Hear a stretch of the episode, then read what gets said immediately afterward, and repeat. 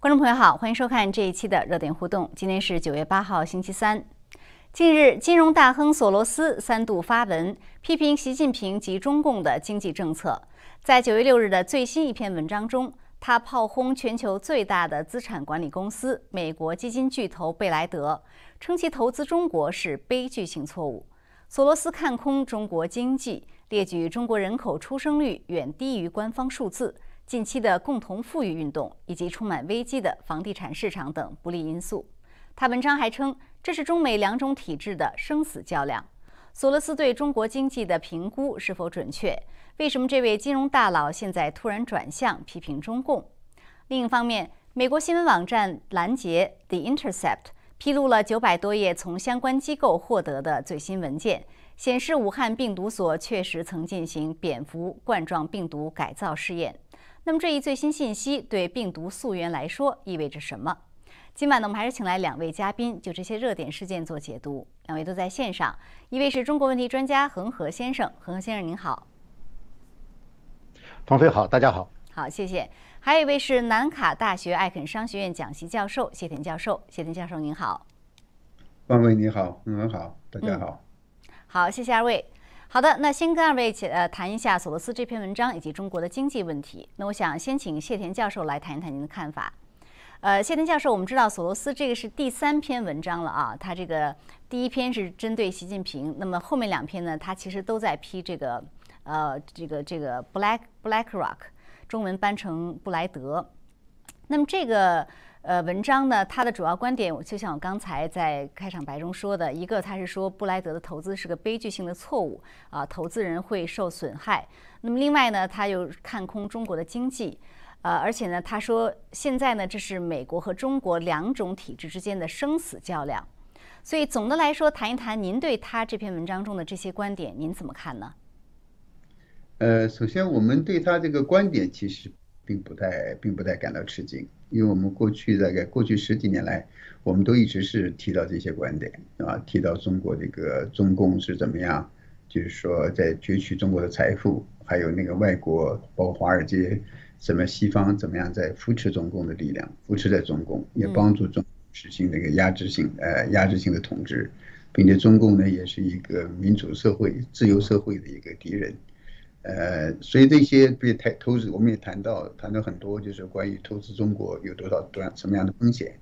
而中共呢，也在就是通过他这些呃投资啊、资金啊、市场换技术的方式呢，也坑害了很多很多的那个美国的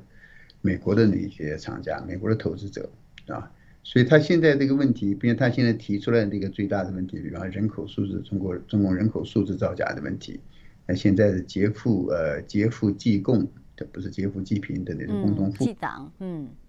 对，还有房地产市场的泡沫，它，我想这些我们都外界都在，我们都在提出，都在一直在这个大声的呼吁这件事情。呃，这次呢比较稀奇一点呢，实际上是为什么索罗斯在这个时候呃在提出这件事情啊？因为我们一般我们知道，他一般是跟这个呃民主党和左派比较靠近，对，并且他以前也很少就说这么直截了当的批评中共政权。嗯，还有一个我注意到一点呢，他这个他的矛头啊，主要指向习近平啊，感到就是说习近平是个从从个人角度来对他非常尖锐的直接，这也是很罕见的，因为这些呃这些外国这些西方这些企业家也好或投资人也好，很少就是说他那么直接的直接指向中国某一个具体的领导人，这个也让人就感觉非常非常奇怪。啊。嗯，您认为这是为什么呢？为什么索罗斯现在突然转向呢？因为以前他确实也曾经说过，这个中共的这个政府比美国还要运作的好嘛。是是，所以这这个人没有变。我刚才提出了说，他这个现在的矛头呢，直指习近平本人。我们没有看出来他对这个中共这个政权、整个中共这个体制有什么真正的批评。他甚至认为，你看他的说法呢，看来就是说是习近平的独裁作风啊，是习近平的做法。是习近平是什么开放社会最危险的敌人？说全体呃全中国人是是习近平的受害者，那他还是没有指向这个中共这个体制，这共产主义和共共产党政权这个体制，所以这是我就为什么对他那个对他这个动机呢，觉得觉得颇为就是说呃怀疑或有点觉得奇怪的原因啊。首先呢，我们现我想这件事情可能还在发生，还在发酵。我想，呃，背后应该有，我认为背后应该有其他的原因，因为他既然是搞，他是在呃，主要是个人的个人性的攻击的话呢，他一定后面有个人的恩怨在后面。那具体的恩怨是什么？那共产党或者习近平呢是怎么得罪了他的？呃，是他是个本来一个倾向左派的一个呃金主，突然开始这么明确的这个呃，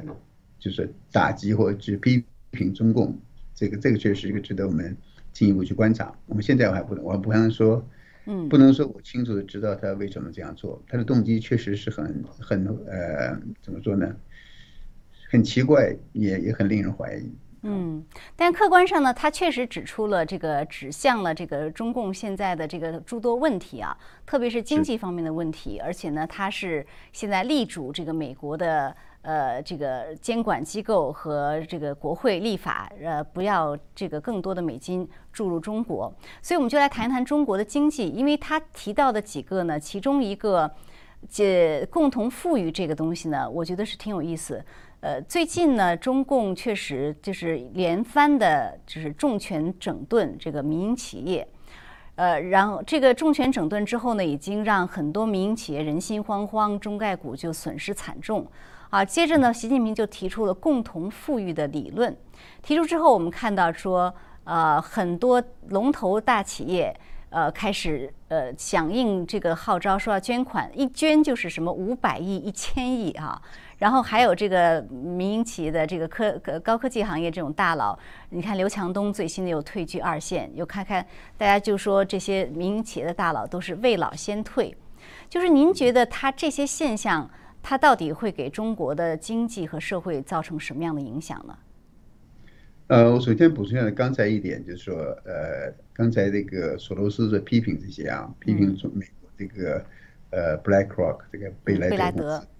组织，对。我我我们特别关注了一下，就是说这个贝莱德呢，他在说在解释他为什么投资中国的时候呢，说特别强调他要关注这个碳中和的问题，呃，半导体芯片的问题，高端生物医药和消费升级这几个投资方向。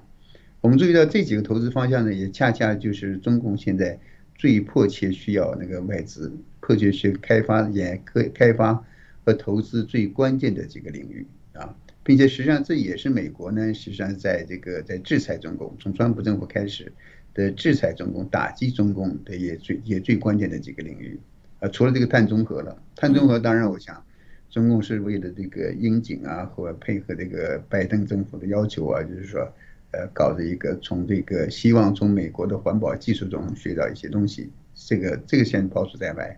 我们知道它的半导体芯片投资，实际上正好是这个美国政府川普政府呢极力限制的，对吧？高端生物医药呢也正好是这个美国要把这些制造业、高端生物医药制造业呢撤离中国的东西，是吧？那现在这个美国这个企业、金融企业去投资中国这方面东西，他明明。知道，就是说，美国在这两个对中共限制是最深的、最大的啊。中共也是急，不光是缺资金，还也缺技术。嗯，那下一步这个贝莱德是不是会在美国？他会不会在这个游说拜登政府呢？要求美国放开这方面的技术？所以这个倒是我们值得那个关注的事情。但不管怎么说，他现在的做法，或者甚至布莱德是不是有可能，就是说帮助中共取得这方面的技术？因为他有他这个已经有有他的投资利益在里边。所以这个是值得我们现在那个特别，大家因为全世界应该特别的关注的事情。对，所以索罗斯就对我插一句，所以索罗斯说他的这个投资威胁美国的安全利益，这个这个从这个角度来讲倒是也没错。是，他是没错，他说那些我想都是对的。我想他这个甚至说这个专制和民主制度的生死交战呢，都都没有错。你看，就是说，但是我们说的是那个，呃，我们觉得很奇怪的是，为什么索罗斯来说这句话？啊，还有他索罗斯这个时候来说这句话啊，索罗斯他自己的名声嘛，因为他这个他在亚洲啊，中国的名声都不是特别好，嗯，比如当年阻击英镑啊，阻击泰铢啊，呃，造成的一些东南亚的很多人呢对他是恨之入骨啊，所以他是一个很是很奇怪的，就是说这个富豪里边，呃，有非常明确的政治倾向，并且在积极运作的一个很关键的人物，嗯，但是你说他要真正想，就是说。来支持中国的民主吗？呃，那他这个他有一个那个 Open Society Foundation，就是说开放社会基金会啊，那个是在世界各地都在帮助，就是支持民主呃民主改革或者颜色革命的啊。但是我没有看到他在这个对帮助中国民主化方向做任何的努力，是基本上是好，哎，对呀，所以你现在我们不知道他真心到底是想怎么做，到底照想做什么。好，那回过头来再来说对中国经济的影响，您怎么看呢？就是最近这中共的这一系列的呃政策整顿也好，还是理念也好。嗯哼。对，那现在的中共这个共同富裕推出来之后呢，索罗斯特别有些很敏感，因为他从匈牙利来的，他经历过这个共产主义制度，知道这些共产党政权呢，在这种就是说所谓的共同富裕的那些口号之下，他做的是什么东西，他亲亲身经历过，所以他我想他对这个中共推出的这个呢，一定是非常的心里呃气气然也好，或者是非常的呃非常的明确明晰，他知道中共在做什么。那中国现在我们看呢，它这个呃共同富裕的背景就是中国经济现在是进入严重的危机，这个危机体现在就是说外汇危机非常紧张，并且财政危机，现在几乎是所有的省市呢，除了上海都是这个入不敷出，财政根本就根本就没有钱啊。那现在呢，就是说如果这个呃外汇从外国拿到这个这个资金投资的那个呃这个渠道现在有所紧缩的话，那现在呢，只能在中国大陆在内部，就是说，首先割取那些有这些外国资产的呀，有外国资金的，有外汇资金的，或在海外上市的。所以你看到他这个割韭菜的时候呢，先从那些就是说在海外上市的公司，从滴滴出行这些开始，然后呢，这些在海外注册的，像这些从马云到。马化腾这些公司，对，这些现在他这个呃共同富裕呢，显然或者劫贫劫富呢，它不是济贫，它就是为了保护保，就是说保护那个共产党的政权，维持共产党的政权，并且现在肯定会造成这个民企这个的呃对民企造成一个极大的打击，会挫伤这些人或甚至未来的一些中国年轻人创业的一个积极性。你看这些呃很多这个。龙头企业的大佬现在都是未老先退，对吧？你刚才提到未老先退，这个未老先退，这个实际上是个非常那个呃非常值得动人关注的动向。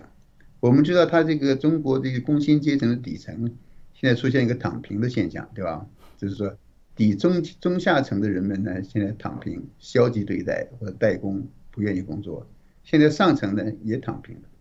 这个未老先退实际上就是这个。就是说，大佬级的、创业级的，就是说高管级的人呢，也在躺平。那如果这个整个社会、整个这个企业界从上到下都躺平的话呢，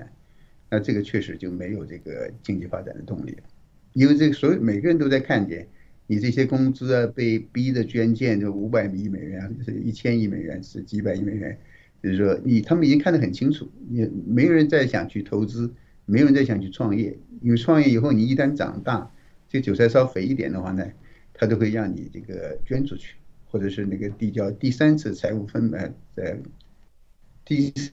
三次财富分配，嗯，这个就是政府强制性的强制，呃，这一定会让中国经济那个呃失去动力，因为这个三驾马车我们已经知道，呃，三驾马车它这个房地产的泡沫，你看我们看到这些从恒大呀到这个好年华现在出现的问题，是吧？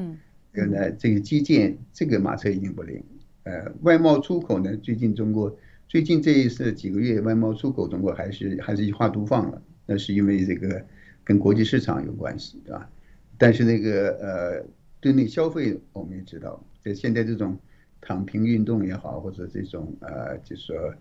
呃这种趋势吧，也完全没办法让中国的消费升级。所以基本上中国经济现在确实失去了动力。所以这种。这种像呃贝莱德公司的去投资进去投资，中共一定是给了他们特别特别的优惠，我们上届不知道的优惠。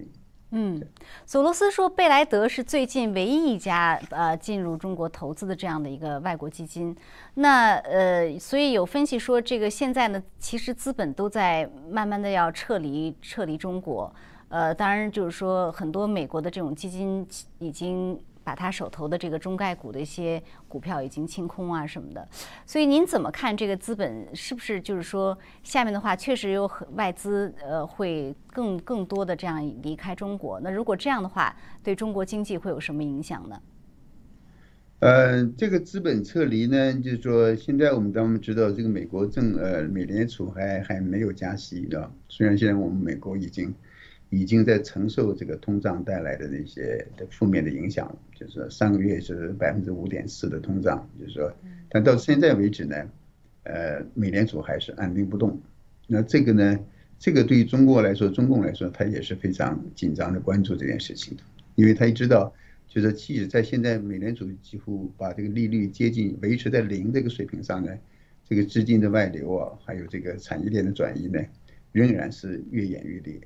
比方最近，呃，日本有一家公司，我记得好像是松下呀，还是日本一家很大很著名的公司，嗯，刚刚在中国一下子就是说几乎没有预警的，突然说就这个月九月三十号，一下子把他那个全中国的二十几个分公司呢，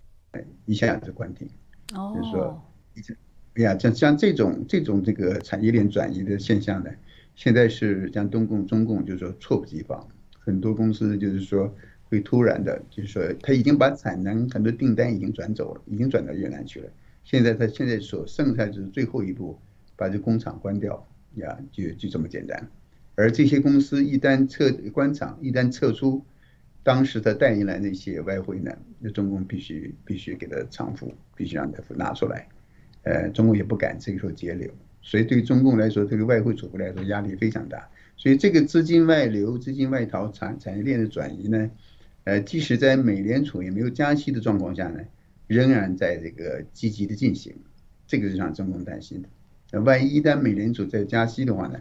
那这个资金跑得更快的话，那中共就会承承受不了。所以你看到现在中共的做法，他去要这些公司进贡，要这些公司捐款啊。要这个限制中国人的出呃出国，嗯，所有的人呢，啊，根本护照都不给你，不护照不给你办，是吧？有人拿着护照到海关的时候呢，把护照给你剪掉，就是说他堵尽了一切所有可能把资金带到带出海外，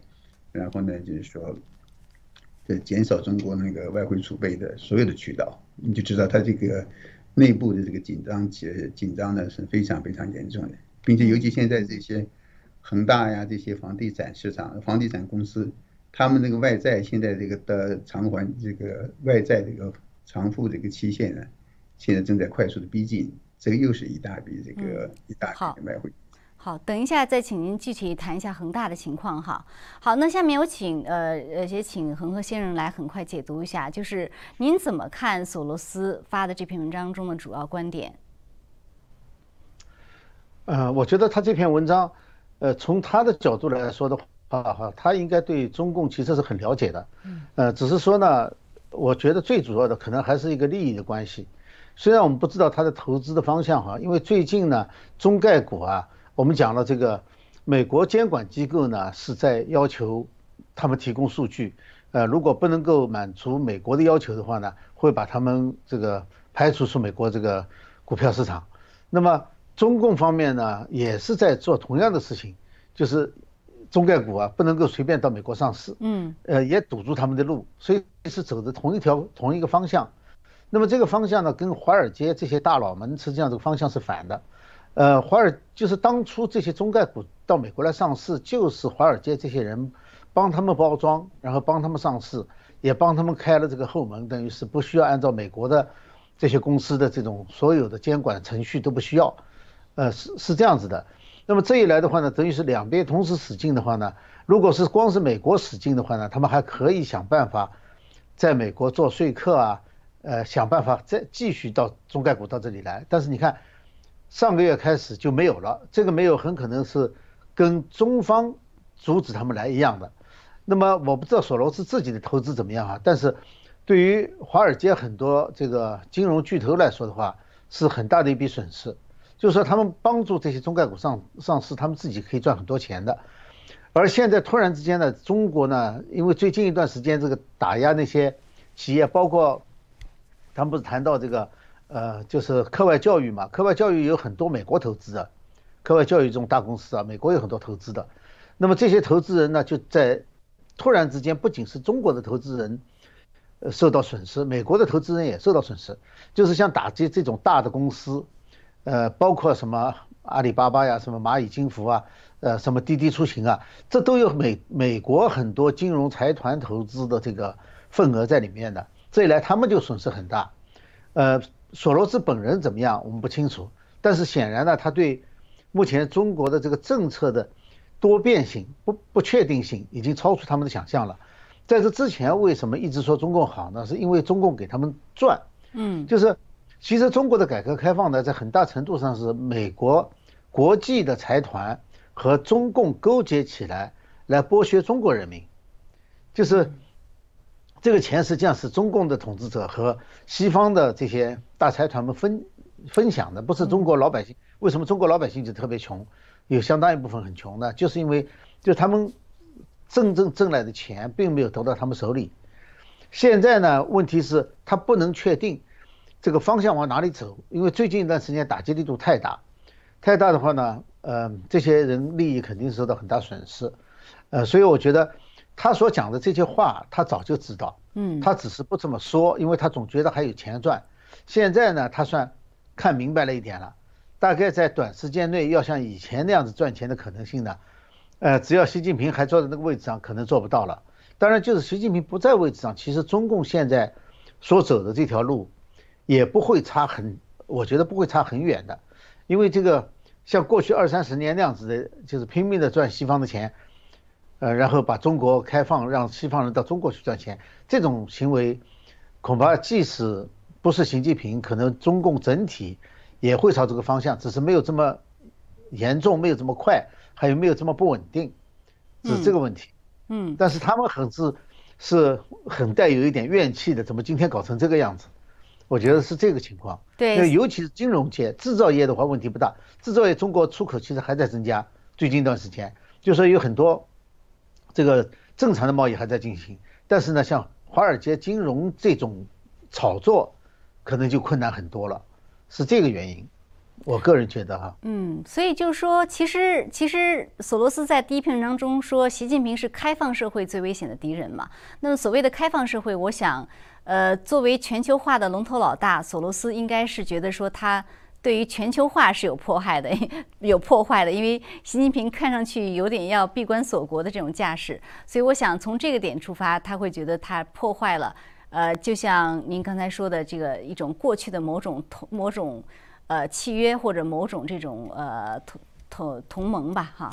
那但是但是这篇文章中呢，他确实也提出，他说现在是这个美国代表的民主和中共中共代表的专制这样一个生死决战的时候。哎，我觉得他提到这样一个高度，倒是挺让我惊讶。您怎么看他这样的一个表述呢？呃，这个也是一个很奇怪的提法。要是别人提的话呢，我都不觉得奇怪。但是索罗斯在美国，实际上资助了很多，呃，很多项目，而且他自己也操纵了很多这个非政府组织啊，一些机构啊。实际上，他所做的很多行为都是反对美国传统的，是反对这个自由资本主义的这种这种传统概念和传统思想的。呃，因此他提出来这个呢，我觉得确实有点奇怪，就是。呃，在赚钱方面，他可以不说中共的坏话。现在呢，赚不到钱了，说中共坏话，呃，这个是可以理解的。但是我总觉得他现在说自由和自由世界和专制的斗争这点来说的话，我觉得他已经就是他自己的这个世界观逻辑上已经不太符合了，因为他并不是一个。自由资本主义，或者是像美国传统观念的这个捍卫者，他以前说美国好像是个罪恶的地方，还是个什么什么？对他好像觉得美国在这方面是没有中没有中共好的，中共实际上是一个做的所有的事情都是对的，在至少在十年前他是一直这么认为的，呃，所以我觉得他这个讲的是对的，就是对于这个呃自由和专制来说的话。这确实是一个生死之战，嗯，这个是不错的。但是他在美国所做的、所推行的很多事情吧，实际上是想把美国拉到这种社会主义，而社会主义就是中共这种做法。就是说，他怎么会认为这是一场跟他相关的决战？我就很奇怪。他讲的事实是不错的，但我总觉得这个事实应该跟他不相关的。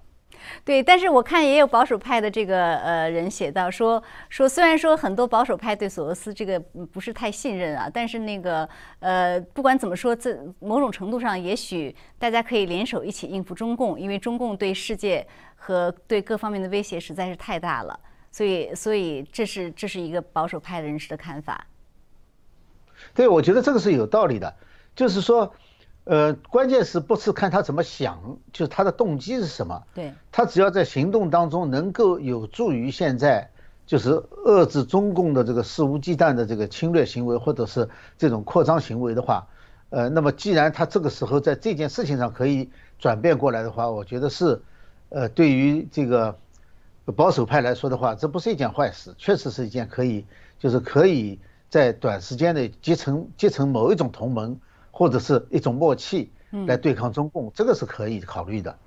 嗯，好的，行，那我想再请呃谢田教授来解读一下，就是呃另外一点，就是刚才您提到的恒大这个事情，因为呃索索罗斯这个文章中确实也特别提到了房地产危机呀。当然，索罗斯多年来一直是很不看好中国的房地产市场。那现在呢，恒大作为一个典型的代表。呃，他的这个债务好像是高达两万亿啊。那么最新的消息是说，他在九月二十一号有可能对两家这个债权债权银行，呃，还是或者是信托机构要要拒绝偿付这个债务。呃，那您怎么看？您觉得现在这个如果说恒大债务违约的话，它会出现什么样的后果？那另外就是说，呃，它和整个中国房地产的这个状况有什么样的呃是什么样的呃关系呢？呃，我在刚才听你们两位谈到这个索罗斯这个，我突然呃对我有点启发，我突然想到了一件事情，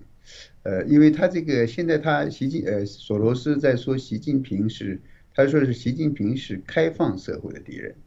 也许我们把索罗斯给想错了，呃，他并没说他是自由社会的敌人，或者民主社会的敌人，或者西方的社会的敌人，他说是开放社会的敌人。而这个开放社会呢，是他自己的概念，他自己他在那个开放社会基金会啊，他们在推行。而这个开放社会基金呢，开放社会它这个概概念呢，和现在那个流行那个全球化，就是大政府是世界政府这个概念是一致的。我在想，突然也许啊，我现在突然想想到，也许呢，习近平是跟他这个所谓开放社会，就是说，并不是说指美美国美国民主社会。而是他自己的世界全球化的一个社会那个结构呢是相冲突的，这是我突然想到的这样。好，回到这个，回到恒大这个啊，恒大这是这样的，回到就是今天刚刚今天刚刚发生的恒大呢，通知两家银行暂停支付一个九月二十一号到款这个到期的这个贷款利息。嗯，呀，这个非常严重了。我们看到就是说中国现在。呃，中国大概前九个月，中国官方有个统计，说是有已经有两百七十四家房地产公司发布破产文书，平均每天就是一家，每天一家房地产公司就是说破产，那很多都是知名企业。那这个恒大呢，属于这个几乎最大的那个几个企业，这个应该是第二、第三的嘛个样样子。那它总资产呢，今今年的二去年的总资产是二点呃两万三千亿元人民币。但是总负债呢，现在是一点九五万亿，就一万九千五百亿。那实际上它这个就是说这个净资产呢，它实际上只有几千亿美元，呃，几千亿元，是吧？这个实际上已是几乎到了这个资不抵债的程度。嗯，并且它这个外债里面那个外债很多。中国中国不是光是恒大的，几乎所有的房地产公司呢，呃，在这些这个房地产泡沫的时候，实际上索罗斯也好，很多人就是说。都在早在二零零五年的时候呢，都都都提出来这个中国的房房地产泡沫要破灭，但为什么一直拖到今天？实际上就是因为很多这些华尔街的公司外债，就是说在这期间呢，呃，就是给他注血入血注呃呃输血注注，让他们度过了这段时间。但即使这样的话呢，现在你看像这个恒大的外债有一个这个高息的负债呢，就是八千亿元，所以八千亿美元。所以这个这个压力是非常非常大的，呃，你说对这个全中国的有什么影响？我们看另外一个公司，这个大家可能看到，刚刚也是发生一件事情，这个花样年这个呃房地产开发商，对吧？这个花样年呢，事实上一个呃跟这个曾庆孔什么侄女啊曾宝宝相关，就是跟中共高层这他的一个类似于白手套一样这样一个投资房地产的项目，在成都啊、深圳呢有很多项目。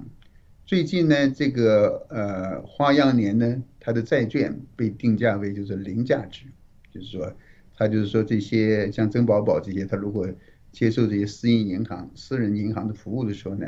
它这些债券都不能作为担保，就是价值为零。嗯，那就是说，那就是说这些这这些呃花样年它本身呢借债的非常非常多，它借这个整个现在的那个债务的余额大概有超过四十亿美元，这一家公司四十亿美元，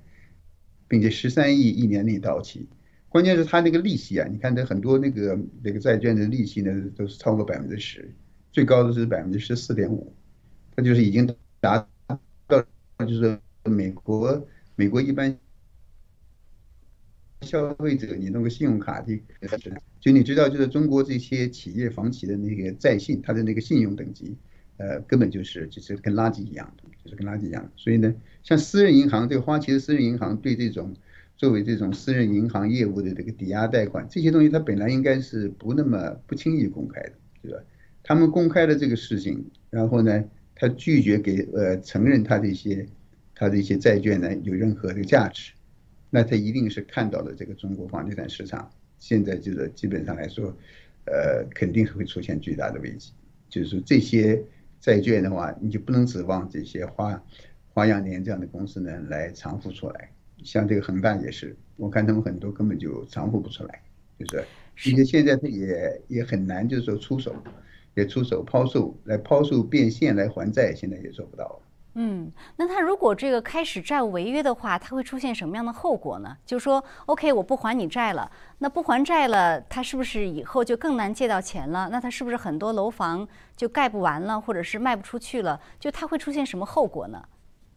你首先，你如果不还不出来的话呢，以以往的做法呢，首先在中国国内的做法，其实跟这个中共的银行相关，它就是呃借新债还旧债，对吧？借新的贷款。然后这个贷款债务规模越来越大，越来越大。后来呢，他干脆借借外债来还新债，呃，借外债来偿还那些的那个他以前那些人民币内部的债务。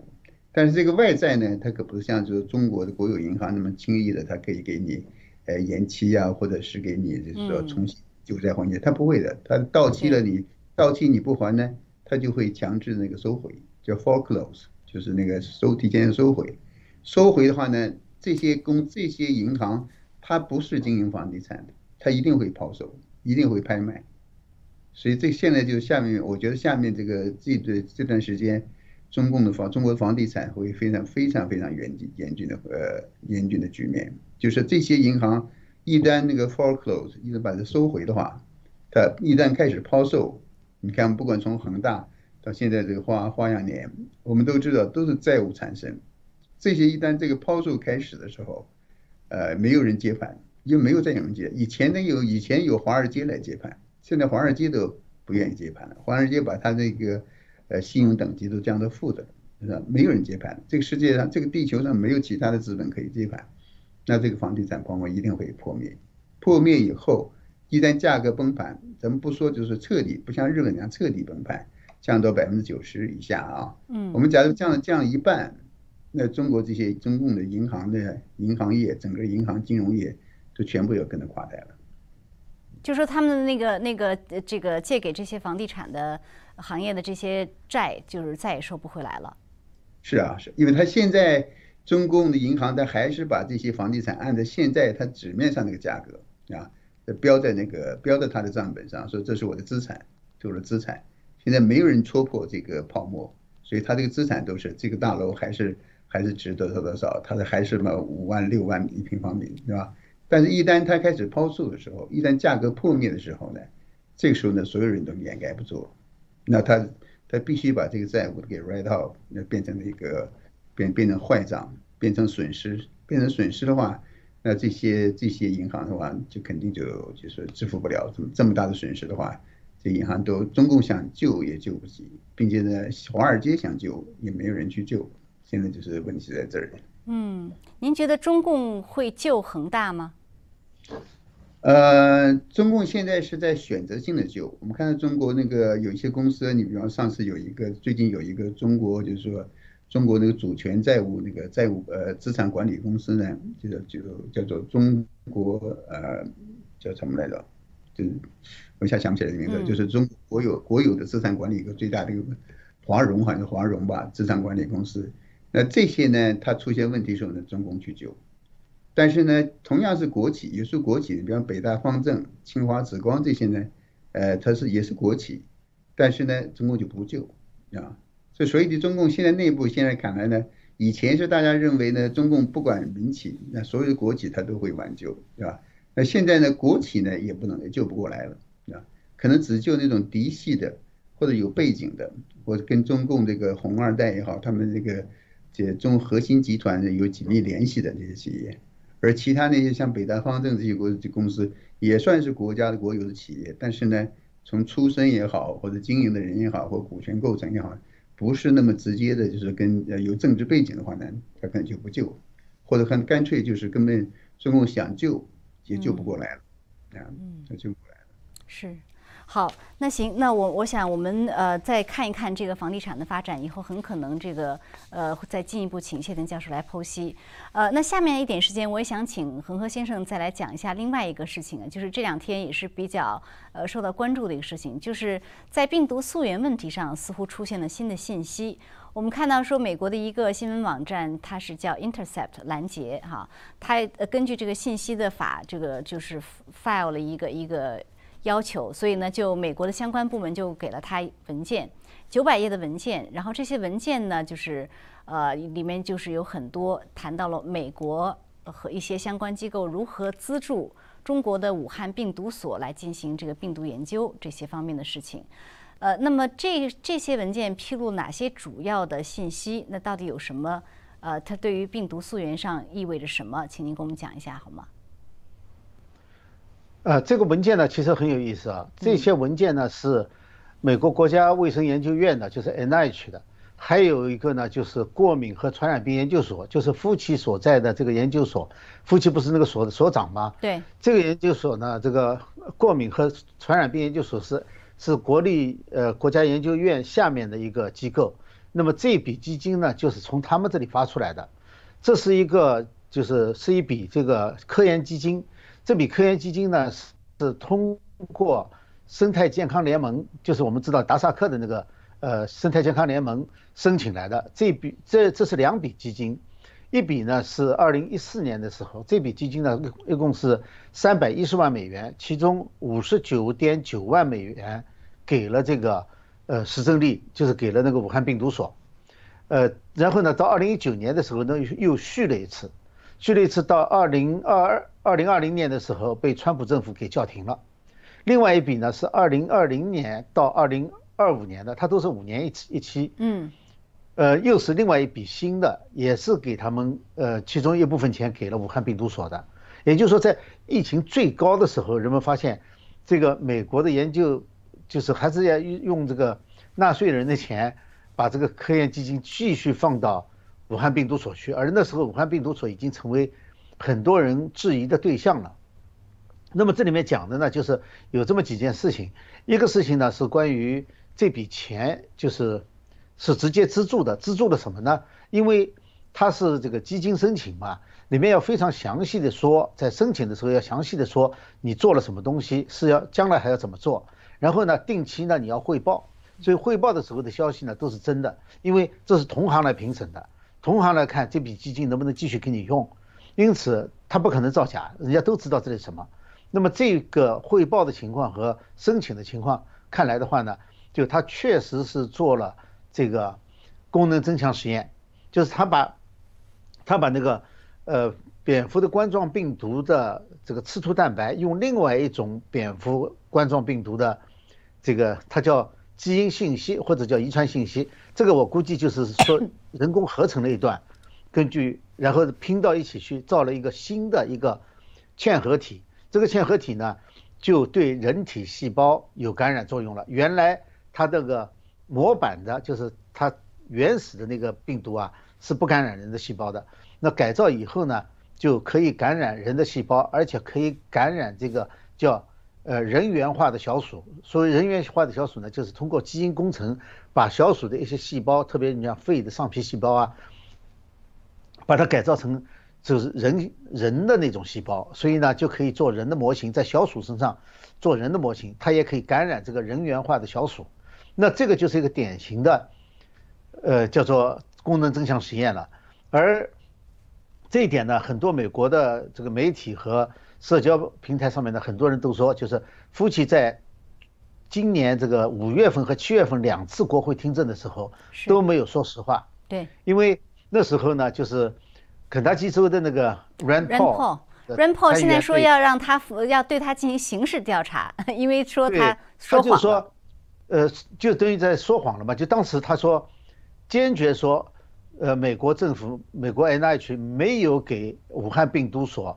做资助，资助他们做这个功能功能增强实验，而这个现在白纸黑字是写在这个 grant 上面的，写在这个基金申请上面的，而基金申请呢又是你这个所里面批的，所以说他是知道了而故意隐瞒。嗯，呃，这里就说明这个问题。还有一个更严重的问题是，他不仅仅做了冠状病毒。呃，不仅仅做了这个 SARS 类的冠状病毒，刚才讲的一个实验是 SARS 类的冠状病毒，他还做了 MERS 的冠状病毒。我们知道 MERS 就是中东呼吸呃综合征嘛，对。他还做了另外一个类似的实验，也就是说，至少在这个基金申请里面已经有两个，就是跟这个病毒有关的，就跟那个。冠状病毒有关的，是一共人类遭受了三次大的冠状病毒的攻击嘛，对吧？SARS、MERS 和这次，对，结果他前两次都已经做了，那还有多少我们不知道的？还有多少不在这个 grant 里面，不在这个申请里面的？做了多少？这个所以听起来非常可怕的一件事情，这就使得就是，呃，人们追究这个叫做实验室泄露学说啊，就有了更强的理由，就更多的证据是指向那边。在这之前，证据呢没有那么集中，而且呢是根据发表的文章或者是推测，而这个是斩钉截铁的，就是就是证据了。那么还有一个问题呢是安全问题，嗯，因为早期说不可能泄露的主要原因哈是说它是在武汉批次实验室，安全很很有保障。那很多人说安全没那么保障，那么这个申请里面呢也说明了，它的那个蝙蝠冠状病毒的实验有一部分。是在武汉大学的动物实验中心做的，那个是 P 三实验室，根本就不是人们所想象的，在武汉病毒所的 P 四实验室里面做的，完全不是，这就是公开的。也就是说，不管是达萨克也好，还是这个夫妻也好，他们知道是有可能泄露的，因为在他们的这个申请里面已经讲了，这里有很大的风险，是有可能被感染的，呃，人可能会吸进这个粪便啊，那个蝙蝠的粪便啊，或者是灰尘啊。他们是说了有这个危险的，而他们却对公众撒了谎，说是这个非常安全。所以这里头揭露了很多事情，有九百多页，现在只有一部分内容大家才开始知道，是有人因为大部分不是个专业的嘛，得有人把它总结出来，是这么个情况。对，我看有人说，就是说这个报告的发表对病毒溯源啊，就有什么意义啊？就是说，呃，其实说明有很多信息在美国这边是有的，包括武汉病毒所的很多信息，这边可能也有，所以可能可以顺着这个追查下去。您怎么看呢？对，在这之前，其实很多人已经谈到这个事情了，就是中共能够配合最好，现在中共不配合没有关系，可以查到，有很多别的途径，这是一条途径。就是通过美国政府、美国和他合作的机构这边可以了解到，我相信啊，达萨克那个，呃，生态健康联盟里面有很多资料，现在还没有拿出来。要拿出来的话，可以知道更多的事情。是，这是一部分，还有一部分呢是民众，呃，像 Drastic，就他们通过网络，现在任何事情哈，只要你走过一遍，肯定有脚印，肯定有痕迹，就有很多业余的这些侦探们。去把它找出来，所以我讲这几个方面溯源的话，对中共会形成非常大的压力。嗯，好的，非常感谢，因为我我我我好像国会也可以去传唤这个达萨克的这个。OK，那我们今天节目时间很快要到了，非常感谢两位的点评，也感谢观众朋友的收看，下次节目再见。Thank you.